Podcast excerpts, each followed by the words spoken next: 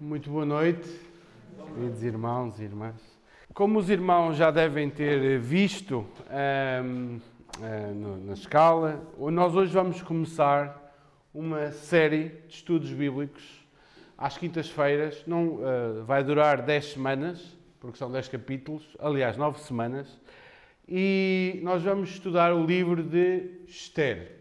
Curiosidade, o que significa Esther? Estrela. E qual era o nome hebraico de Esther? Ah. Adassa, que significa? Murta. Tu, tu andaste a pesquisar bem, hein? Muito bem. Uh, Esther é o nome, o nome persa para aquela rapariga que se chamava em hebraico Adassa, Murta. E nós vamos então estudar este livro e vamos ter para aqueles que, que vão dar o estudo e que quiserem, vamos ter como guia, uh, orientador das ideias, um livro que foi que me despertou o interesse para fazermos este estudo. O livro chama-se Esther na Casa da Pérsia, a vida cristã no exílio secular. Uh, cada capítulo é um capítulo do livro de Esther e a forma como o autor coloca uh, os assuntos, aplica, muito interessante. Então, eh, não vou dizer somente o que está no livro, mas eh, vou dizer também o que está no livro. Eh, ideias que estão aqui, que não são minhas, mas que eu retirei deste autor. Quem quiser, agora, quem quiser comprar o livro, é da editora Fiel, é só falar comigo. Mas é um livro que eu recomendo vivamente, até para aqueles mais audazes que quiserem fazer a leitura em casa e depois ter o estudo aqui vão ter ainda uma compreensão maior. É um livro muito bom, Esther, na Casa da Pérsia. Uh, é este livro, uh, Emílio Garofalo Neto. Ele escreve de uma maneira muito leve, até com algum humor pelo meio, uh, o que torna a leitura muito atrativa. Só algumas noções acerca do contexto do livro. Já agora, quem é que conhece a história de Esther? Toda. Maior parte, né? A maior parte já conhece a história de Esther. Uh, e para aqueles que conhecem, vão, vamos conhecer um pouco mais. Para aqueles que não conhecem, vão conhecer agora, uh, durante estas semanas, a história de Esther. Acerca do autor, quem é que escreveu este livro? Uh, não é possível nós determinarmos o autor do livro há suposições plausíveis de que seja Mordecai, o tio uh, e pai adotivo de Esther, ou uh, Esdras, o próprio Esdras, uh, como nós iremos ver, que vem um pouco mais à frente no tempo, mas não temos certezas se será, se terá sido Mordecai ou Esdras, não sabemos quem foi o escritor. Qual é o período histórico? Ou seja, onde é que nós estamos na história do mundo? É importante nós sabermos isso. Onde é que cada livro foi escrito na história do mundo? Uh, onde é que ele se encaixa? Nós estamos aqui no ano 586 a.C., que foi a terceira deportação para a Babilónia, que os irmãos são lembrados que o exílio para a Babilónia foi feito em três fases e em 586 foi a última fase. Começou em 506 e acabou em 586. Eh, já Daniel tinha ido para eh, a Babilónia. Em 536 temos o primeiro retorno com Zorobabel. E há quem pense, então não eram 70 anos? E são. Se pensarmos na primeira deportação, foi quando? Em 606. Menos 70 dá 536. 70 anos certos.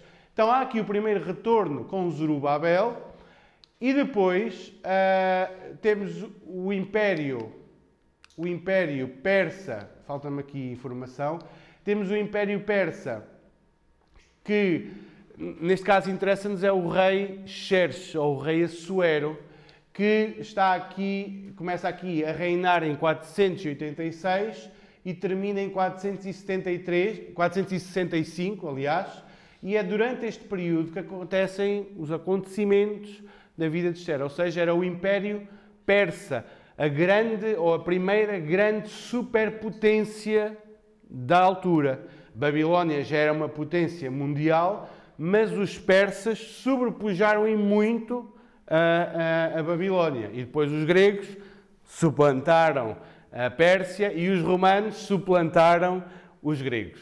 Os, uh, os, sim, os gregos. Mas os acontecimentos do livro de Esther é durante o Império Persa, durante o reinado de um rei chamado Assuero ou Xerxes.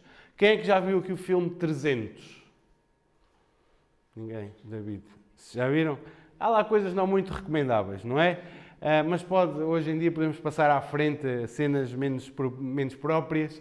Mas o Xerxes, que está ali a combater os, os espartanos na, naquela batalha de Termópilas, aquela onde eles estão num, num, aquilo, como é que se chama? Estão no meio de duas, duas?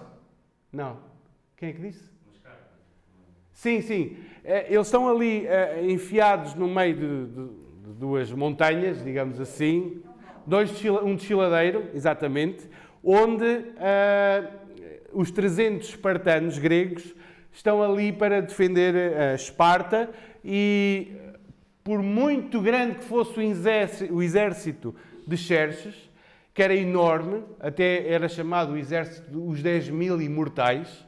Porquê? Porque quando morria um homem, rapidamente era substituído e parece que o exército nunca morria, que estava sempre a avançar mas como eles estavam no meio daquele desfiladeiro, só naquela entrada pequenina, não interessa quanto exército havia para trás. Só entravam poucos e os que entravam morriam às mãos dos espartanos. E esse acontecimento acontece entre o capítulo 1 e 2 de Esther. É entre um, este espaço temporal é esse, entre o capítulo 1 e 2. O Império Persa Uh, temos aqui, já, certamente já vimos esta imagem em algum lugar, em alguns lugares ou na internet. Esta é uma, uma figura, não havia fotografias na altura, mas é aquilo que se pensa que terá sido Xerxes, o, o, não tem nada a ver com o filme 300. Um, e o Império estendia-se desde a, desde a Etiópia, desde aqui debaixo de África, até à Índia. Era enorme, era uma coisa gigantesca. Reparem que era todo o Médio Oriente, era parte da, na Europa, Índia e, e, e África. Era uma coisa mesmo colossal, era a grande superpotência da altura. Uh, e os acontecimentos, já lá vamos, os acontecimentos, está aqui, acontecem em, está aqui, é esta terra aqui, que é uma das cidades mais importantes, eh, serão três cidades importantes, Persópolis, Babilónia e Suzã, que é de onde vem o nome Suzã. Exatamente. Suzã, uh, que é onde acontece uh, uh, toda a história do livro de Esther, em Suzã, que era onde vivia então Esther e o seu tio e outros judeus. Este é um mapa atual, temos aqui o Egito, temos aqui o deserto do Monte Sinai, Israel e, e Suzã fica aqui. Eu fui ver, é, é agora, na, existe a cidade ainda hoje. Uh, se quiserem ir lá visitá-la. Está aqui, é no meio do deserto, uh, mas está aqui esta pequena cidade que tem, curiosidade, o túmulo do profeta Daniel, porque Daniel também viveu em Suzã. E, e, podem visitar o Palácio de Dário, em Suzã, que está aberto das 8 da manhã às 5 da tarde, conforme o Google Maps me dizia. Mas era este o palácio uh, que, onde se passou todo o enredo uh, da história de, de Esther. Visto um pouco o contexto, então agora vamos para o livro. E o livro trata, tem uma mensagem e tem, tem propósitos. E a mensagem do livro é uma mensagem basicamente que Deus age nos bastidores.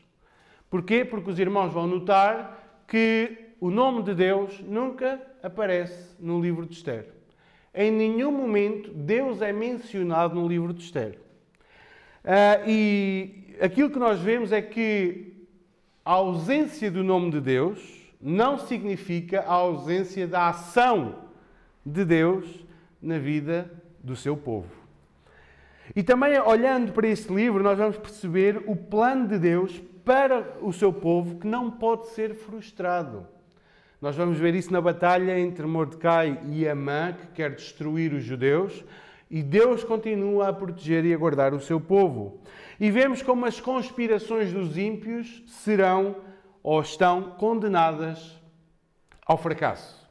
Por muito que os ímpios queiram destruir o povo de Deus, e não estamos a falar só dos judeus, estamos a falar agora também dos cristãos, como povo de Deus, por muito que o mundo nos queira destruir, nunca conseguirá tal proeza e tal feito, porque somos o povo do Deus Todo-Poderoso. Então, qual é o propósito do livro? Em primeiro lugar, um propósito muito básico é mostrar o início da festa de Purim, eh, que se realizou este ano entre os dias 16 e 17 de março do mês passado. E a palavra Purim vem de uma palavra hebraica chamada Pur, que significa sorte. Purim é, é sortes, no, é sorte no plural, é, é, sortes. E esta festa ainda hoje é celebrada pelos judeus. E é uma festa muito importante para os judeus. Nessa festa, o livro de Esther é lido por completo. Porque é, é, no livro de Esther que temos a base ou a história de como é que surgiu a festa das sortes porque Amã lançou sortes para saber em que data é que haveria de matar todo o povo judeu. E a sorte calhou-lhe mal, saiu-lhe em azar, e a sorte saiu ao povo de Deus. Se a gente fala sorte, entendam, é o, é o nome que é dado. Não é sorte nenhuma, é o cuidado de Deus para com o seu povo. Mas o livro basicamente tem este propósito, de mostrar como é que se originou a, a festa de Purim que hoje em dia os irmãos ponham lá Festa de Purim 2021, 2022. É um autêntico carnaval. É um autêntico carnaval. De religioso já não tem nada. Os secularistas, os judeus que não são religiosos, festejam a festa de Purim como um autêntico carnaval. Também o propósito deste livro é mostrar que Deus age para a derrota total dos seus inimigos e para a segurança do seu povo. O livro de Esther é sobre como Deus age. É um livro que mostra como Deus está a agir no dia a dia, mesmo em contextos maioritariamente pagãos e de formas não óbvias aos nossos olhos. É, onde está Deus, né? Onde está Deus? Não vemos Deus em lado nenhum, não vemos aparentemente a ação de Deus em lado nenhum mas Deus está a agir continuamente para, uh, para bem do seu povo. O livro de Esther tem muito a nos ensinar hoje, a nós, no século XXI. Porquê? Porque nós olhamos para as histórias bíblicas, olhamos para as histórias de Moisés, de Abraão, eh, de Davi, Salomão, até no Novo Testamento, e vemos o quê? Vemos anjos, fogo que desce do céu, a terra que se abre, milagres, coisas espantosas.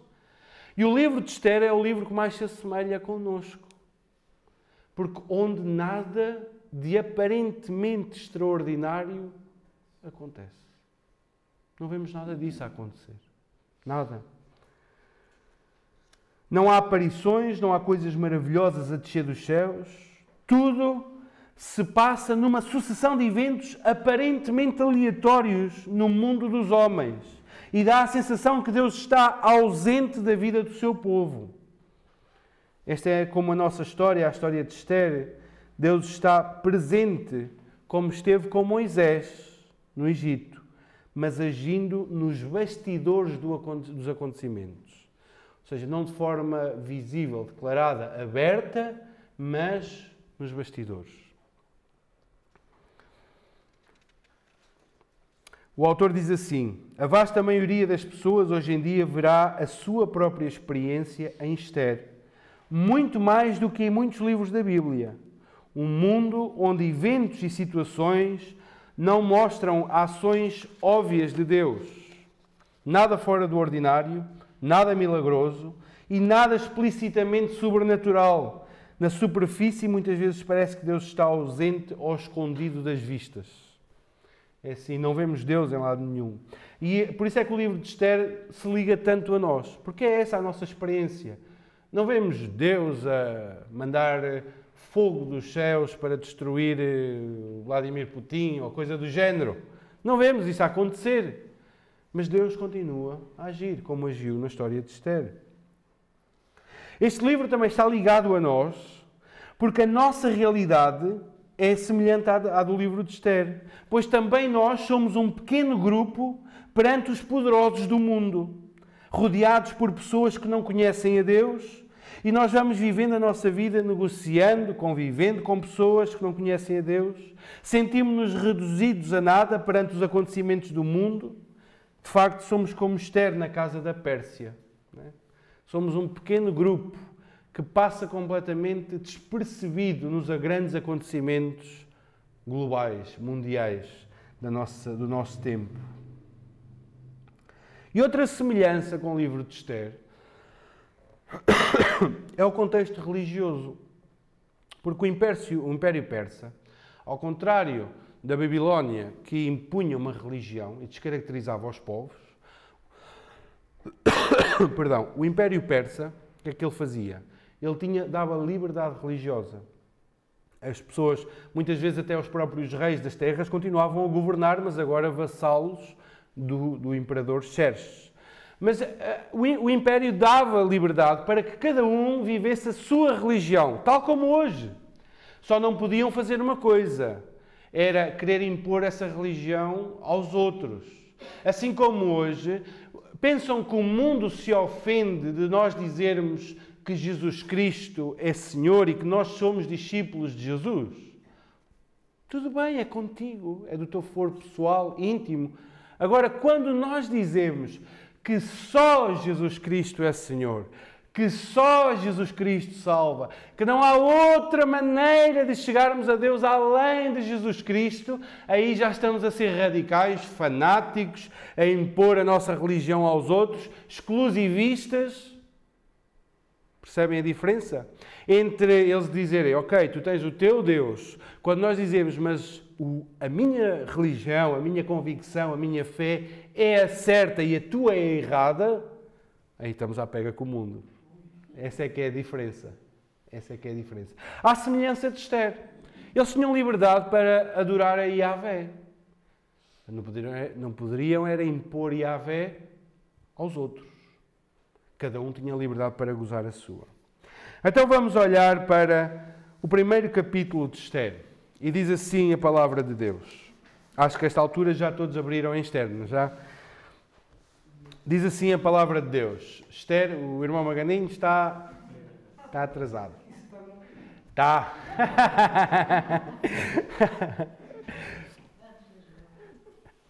É antes dos Evangelhos, um pouco. Livro de Esther, capítulo 1, diz assim a palavra de Deus. Nos dias de Assuero, o Assuero que reinou desde a Índia até a Etiópia, sobre 127 províncias, naqueles dias, assentando-se o rei Assuero no trono do seu reino, que está na cidade de Suzã, no terceiro ano do seu reinado, deu um banquete a todos os seus príncipes e seus servos, no qual se representou a escola da Pérsia e Média e os nobres e príncipes das províncias estavam perante ele. Escola é a elite, digamos assim, a nata da sociedade. Então mostrou as riquezas da glória do seu reino e o esplendor da sua excelente grandeza por muitos dias, por 180 dias. Passados esses dias, deu o rei um banquete a todo o povo que se achava na cidade de Suzã, tanto para os maiores como para os menores, por sete dias no pátio do jardim do Palácio Real. Havia tecido branco, linho fino e estofas de púrpura atados com cordões de linho e de púrpura e argolas de prata e, e, e a colunas de alabastro. A armação dos leitos era de ouro e de prata, sobre um pavimento de pórfiro, de mármore, de alabastro e de pedras preciosas. Dava-se-lhes de beber em vasos de ouro, vasos de várias espécies, e havia muito vinho real, graças à generosidade do rei. Bebiam sem constrangimento, como estava prescrito, pois o rei havia ordenado a todos os oficiais da sua casa que fizessem segundo a vontade de cada um. Também a rainha Vasti deu um banquete às mulheres na casa real do rei Assuero. Ao sétimo dia, Estando já o coração do rei alegre do vinho, mandou a Meumã, Bista, Orbonã, Bigta, Abagtá, Zetar e Carcas, os sete eunucos que serviam na presença do rei Assuero, que introduzissem à presença do rei a rainha Vasti, com a coroa real, para mostrar aos povos e aos príncipes a formosura dela, pois era em extremo formosa. Porém, a rainha Vasti recusou vir por intermédio dos eunucos, segundo a palavra do rei, pelo que o rei muito se enfureceu e se inflamou de ira. Então o rei consultou os sábios que entendiam dos tempos, porque assim se tratavam os interesses do rei na presença de todos os que sabiam a lei e o direito. E os mais chegados a ele eram Carcena, Setara, Admatá, Tarsis, Meris, Mercenã e Memucã, os sete príncipes dos persas e dos medos, que se avistavam pessoalmente com o rei e se assentavam como principais no reino. Sobre o que se devia fazer, segundo a lei, à rainha Vasti, por não haver ela cumprido o mandato do rei Assuero por intermédio dos eunucos. Então disse Memucã na presença do rei e dos príncipes. A rainha Vasti não somente ofendeu ao rei, mas também a todos os príncipes e a todos os povos que há em todas as províncias do rei Assuero porque a notícia do que fez a rainha chegará a todas as mulheres, de modo que desprezarão a seu marido quando ouvirem dizer: Mandou o rei Assuer que introduzissem à sua presença a rainha Vasti, porém ela não foi. Hoje mesmo, as princesas da Pérsia e da Média, ao ouvirem o que fez a rainha, dirão o mesmo a todos os príncipes do rei, e haverá daí muito desprezo e indignação. Se bem, se bem parecer ao rei, promulgue da sua parte um edito real e que se inscreva nas leis dos persas e dos médios e não se revogue, que Vasti não entre jamais na presença do rei Assuero. E o rei dê o reino dela a outra que seja melhor do que ela. Quando for ouvido o, o mandado que o rei decretar em todo o seu reino, vasto que é, todas as mulheres darão honra ao seu marido, tanto ao mais importante como ao menos importante o conselho pareceu bem tanto ao rei como aos príncipes e fez o rei segundo a palavra de Memucã. Então enviou cartas a todas as províncias do rei, a cada província segundo o seu modo de escrever e a cada povo segundo a sua língua, que cada homem fosse senhor em sua casa e que se falasse a língua do seu povo. Até aqui a palavra do Senhor. Primeira pergunta que nos é colocada, ou que salta é o que é que nos impressiona na vida dos poderosos? É o dinheiro? Dinheiro quase que ilimitado para fazerem o que querem, para gastarem como quiserem, para comprarem o que quiserem. O que é que nos impressiona? Só dinheiro? Enquanto nós vivemos remediados, a fazer contas à vida, muitas vezes, olhamos para os grandes deste mundo e vemos que nada lhes falta, aliás, muito lhes sobra, e vemos que têm todas as benesses do mundo, todas as coisas a seus pés, e nós andamos a fazer contas. Se vamos ao médico, se compramos o, o remédio, se fazemos o comer, o que é que nos impressiona? O que é que isso provoca em nós? Ou então o entretenimento, será que é o entretenimento que nos eh, cativa, que nos fascina? Ver as festas, as férias, os hobbies, né? Todas aquela, toda aquela vida de pompa, de, de circunstância, pompa e circunstância, toda, toda aquela vida uh, folgada que desfrutam das melhores coisas que há no mundo. Como é que nós lidamos com isso? Quando nós não temos dinheiro para ir à barra comer um gelado? Como é que nós lidamos com, com esta vida dos poderosos? O autor diz assim: há pessoas que parecem viver vidas sem limitações. E nós temos inúmeras limitações de saúde, de dinheiro, de tempo e contratempos diversos. Né? Há pessoas que vivem bem neste mundo bem no sentido material, têm tudo ao seu dispor, todo o tempo, todas as oportunidades, todos os convites, todas as portas abertas. E nós, muitas vezes, olhamos para eles e vemos a nossa falta de dinheiro, falta de oportunidade, falta de influência, falta de tempo, falta de tudo na nossa vida. Mas o que, é que, o, o, o, que o capítulo 1 de Esther nos vai mostrar ou nos mostra é que os sonhos do poder e os luxos deste mundo são apenas ilusões e facilmente se tornam em tirania e vergonha, como aconteceu no capítulo 1. Primeira grande lição, ou primeiro ponto que nós devemos ter atenção, é que os poderosos gostam ou amam exibir a sua grandeza. Foi isso que aconteceu com Assuero. Um homem que era chefe ou reinava sobre 127 províncias da Etiópia em África até à Índia. Uma coisa imensa. Então chamou a nata da sociedade, os grandes, os eruditos, os pensadores, os, os chefes militares, os príncipes, os reis daquelas províncias, todos chamados para quê? Para virem ver a grandeza e o poder de Assuero. Diz no verso 4 que ele mostrou as riquezas da glória do seu reino e o esplendor da excelente grandeza por muitos dias. Uma festa que durou quanto tempo? Seis meses.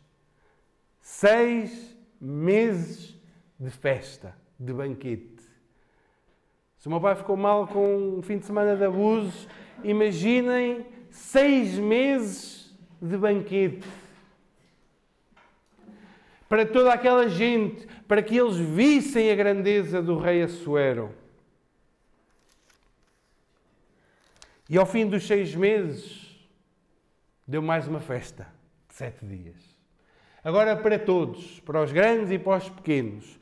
E poderiam todos beber à vontade. Esta era a grande notícia para muitos, certamente.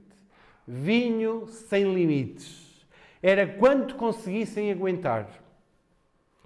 E o rei tinha dado uma ordem para que ninguém se sentisse constrangido.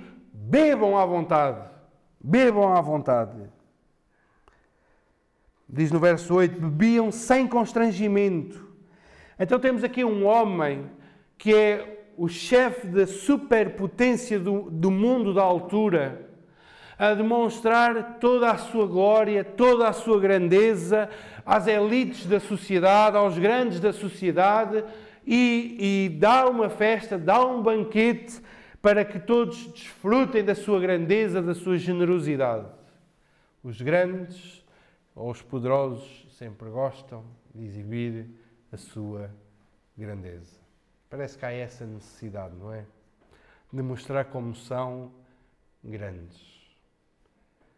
Mas nós sofremos do mesmo mal, apesar de pequenos. Todos nós, em alguma medida, gostamos de parecer grandes. Todos nós, em alguma medida, gostamos de parecer maior, maiores do que aquilo que somos. E isso vê-se muitas vezes, e eu volto a repetir aquilo que já tenho dito, flagelo das redes sociais. E eu não estou a dizer que não se deve, claro que se deve ou pode postar fotografias, compartilhar momentos, tudo certo. Mas o coração com que nós fazemos essas coisas, às vezes, e nós sabemos que muitas, isto é, é, é estudado, é comprovado, há pessoas que metem um estilo de vida que não têm. Anseiam por mostrar a viagem que fizeram, as pessoas com quem estiveram, a refeição que comeram, anseiam por mostrar como são um casal feliz, anseiam por mostrar como a sua família está bem, quando na verdade por trás de tudo isso há podridão e morte e ruína. Todos nós gostamos de mostrar a nossa grandeza. Mas como é que nós nos sentimos quando olhamos para os grandes e não estou a falar do rei Assuero, estou a falar quando olhamos para os grandes deste, deste século, deste tempo, com aqueles jantares de gala, com todo aquele luxo, com, toda aquela, uh, uh, com todo aquele aparato. Como é que nós nos sentimos? O dinheiro era nosso, é do nosso Estado, é do nosso governo, é nosso, é dos nossos impostos. Como é que nós nos sentimos ao ver a vida que eles levam e a vida que nós temos? Ficamos num estilo, como o autor diz, Deus me livre, mas quem me dera. Não é? Deus me livre, mas quem me dera. Como é que o poder, a festança dos grandes mexe com o nosso íntimo?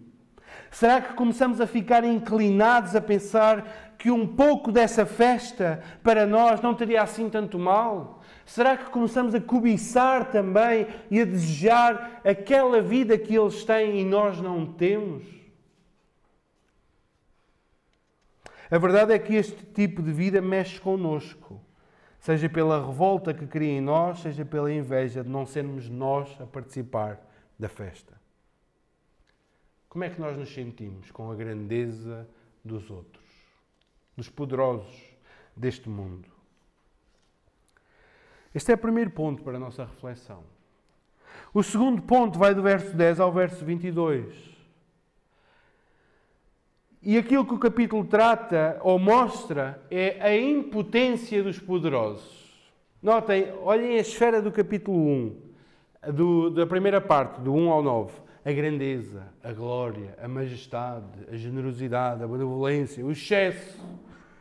Então, ao sétimo dia, depois de seis meses e sete dias de festa, estando já o coração do rei alegre de vinho e bem alegre que ele deveria estar, mandou então os seus eunucos, que eu já não vou repetir o nome outra vez, que serviam na presença do rei, e mandou-os ir buscar a rainha a esposa do rei, a rainha Vasti, que tinha dado também uma festa às mulheres.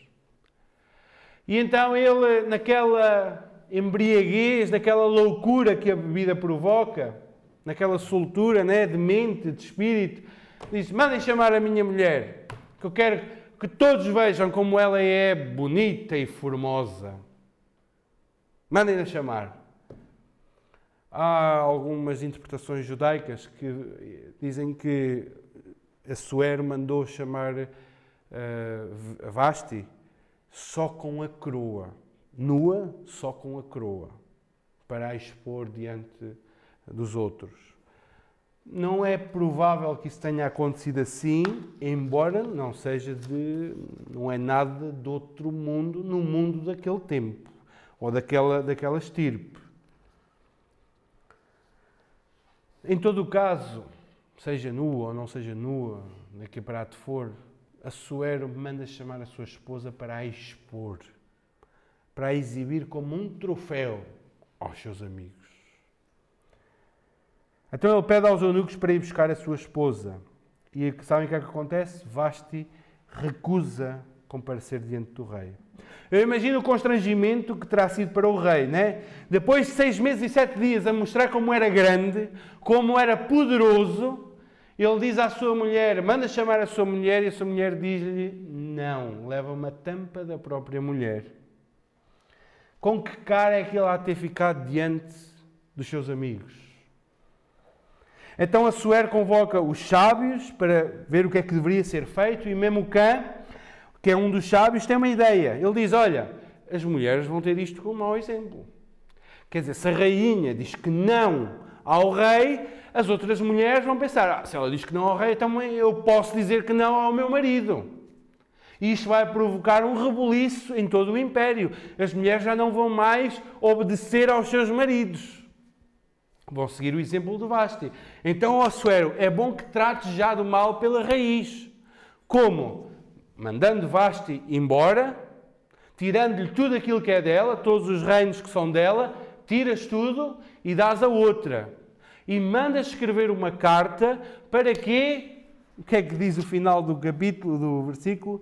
Para que cada homem seja senhor em sua casa. Irmãos, isto até dá para rir. É ironia, não é? É ironia.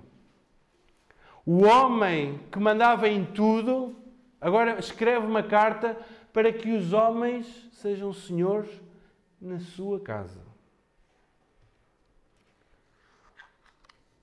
O que é que nós aprendemos nesta, nesta passagem? Várias coisas. E agora vou ser rápido. Primeira delas, se quiserem complementar, está aqui o, está aqui o livro. É, primeira delas, os poderosos, afinal, não são assim tão poderosos, não é? A Suer poderia governar 127 províncias, da Índia à Etiópia, mas não governou o coração da esposa. Mandava em tanta coisa e não tinha poder sobre o coração da sua esposa. Isso mostra que os poderes deste mundo têm limites. Os poderosos gostam de pensar que têm poder sobre tudo e gostam de convencer os outros disso. Mas a verdade é que há limites e esse limite é a mente e o coração do homem. Do homem, da mulher, do homem, do ser humano. Não se pode governar sobre o coração de outro à força.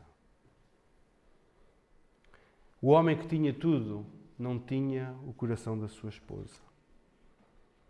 E também nos mostra que afinal é possível dizer não aos poderosos. É, é, é possível dizer não. Eu não compactuo com essa tua ideia, com isso que tu estás a pedir ou a mandar. É possível dizer não. Vasti disse que não, porque as razões para ela ir ao seu marido era para ele a exibir. E por muito que ele mandasse e por muito poder que ele tivesse, havia um limite e ela disse-lhe não. Então há um limite onde nós devemos e podemos dizer não, por mais que os homens tenham poder neste mundo.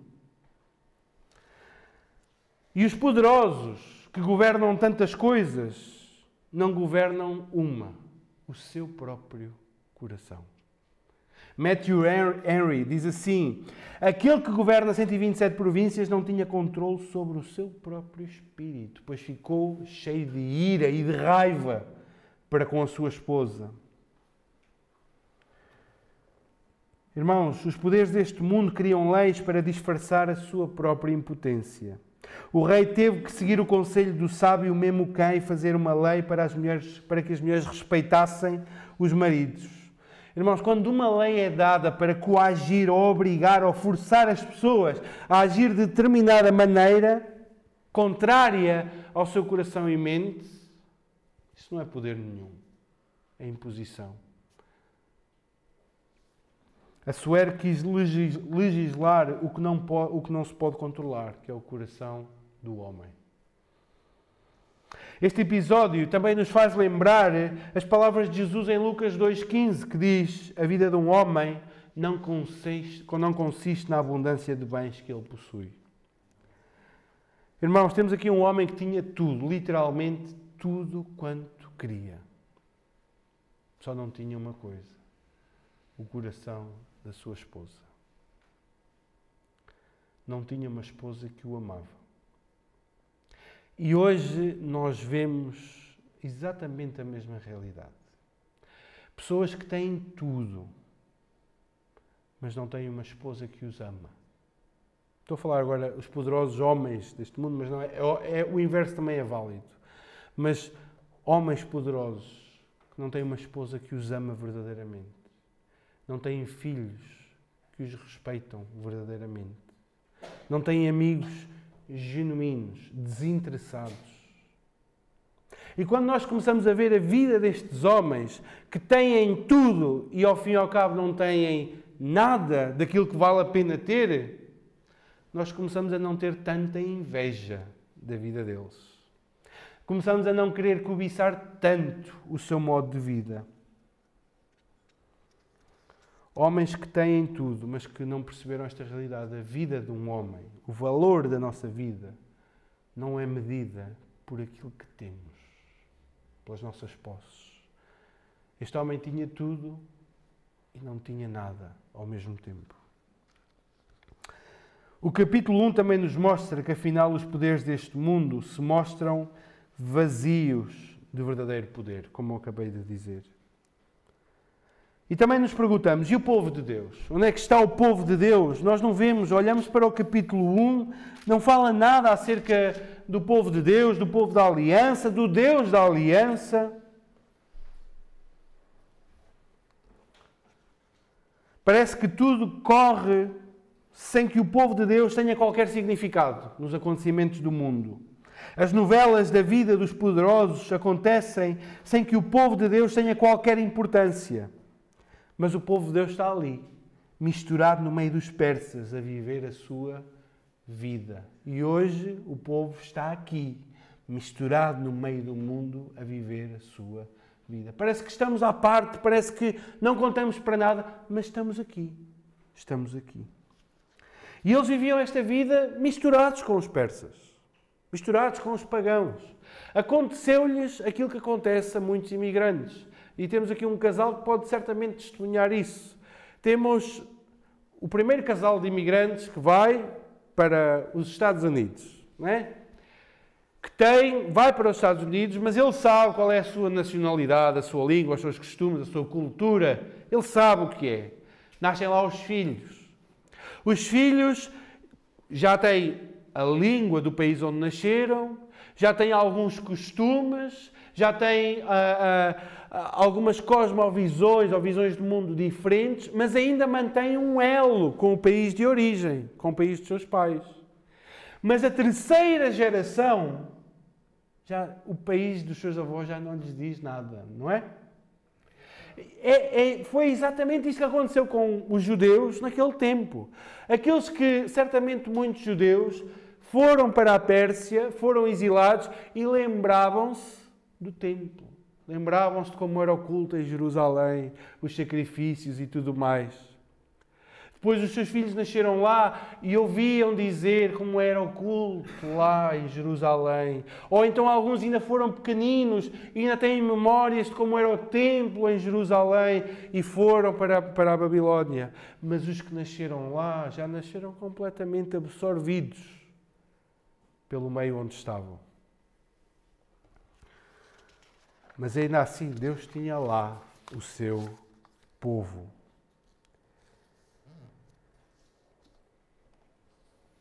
E o mundo em que vivemos é assim.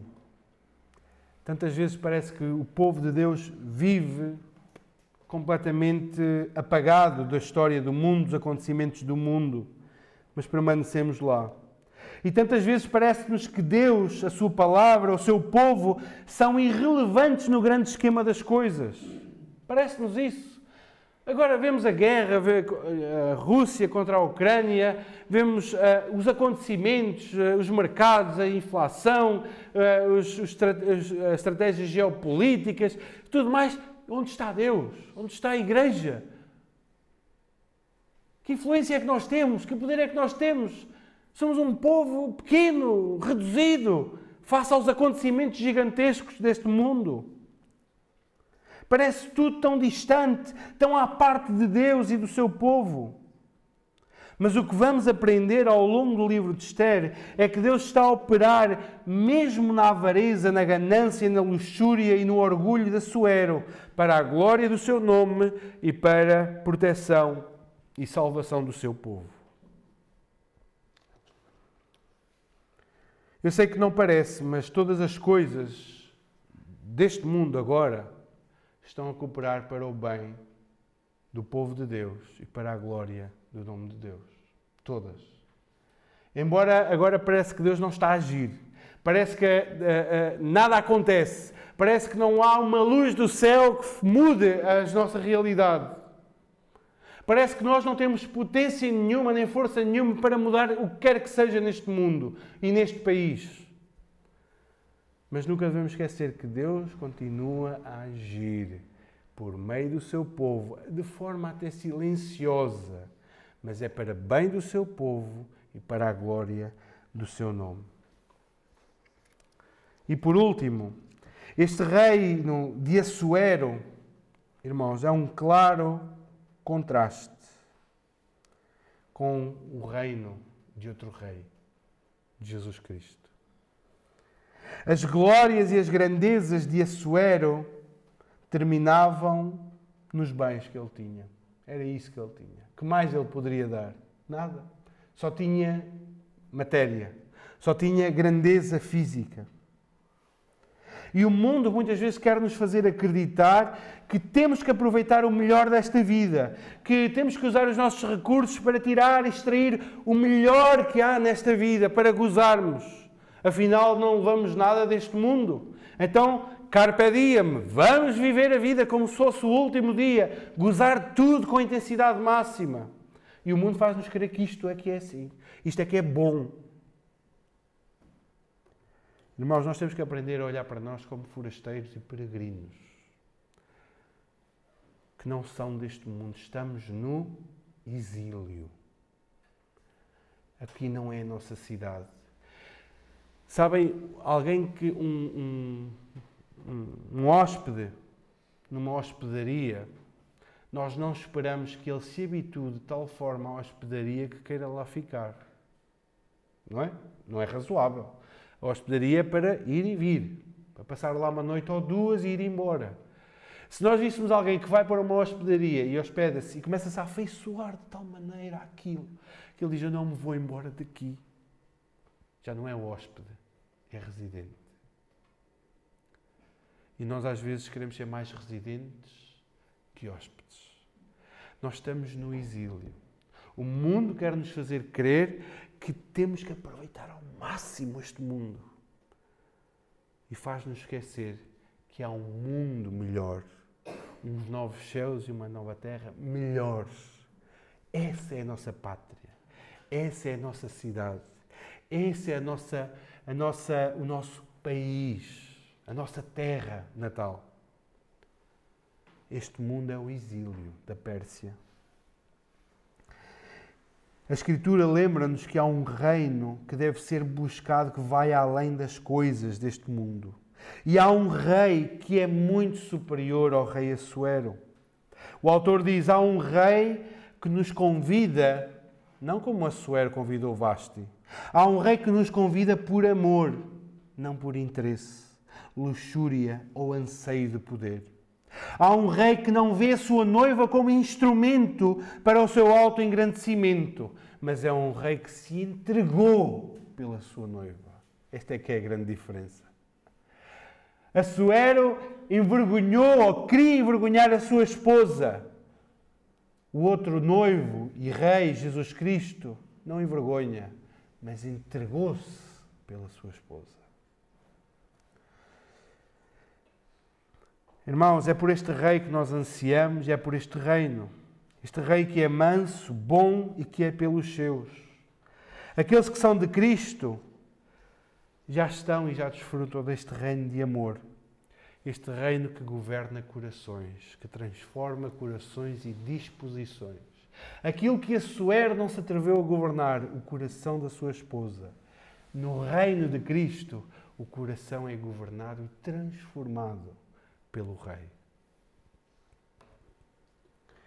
Embora na Pérsia, deste mundo, exilados por um período de tempo, não nos deixemos deslumbrar pelas festas do mundo, que são, no fundo, uma demonstração do seu próprio vazio e pobreza. Lembremos-nos que o rei a quem pertencemos é o outro e o seu reino é incomparavelmente melhor. Então não, senti, não, não nos deixemos consumir pela inveja, pelo eu também gostaria de ter, eu também gostaria de viver, eu também gostaria de experimentar. Irmãos, o mundo quer convencer-nos que a vida é para ser vivida aqui. Mas nós dizemos que não. Aguardamos, isto é a Pérsia, nosso exílio. Aguardamos um reino vindouro, melhor mais rico, mais pleno de alegria e satisfação, com um rei melhor, mais bondoso, manso e amoroso. Que o Senhor nos abençoe.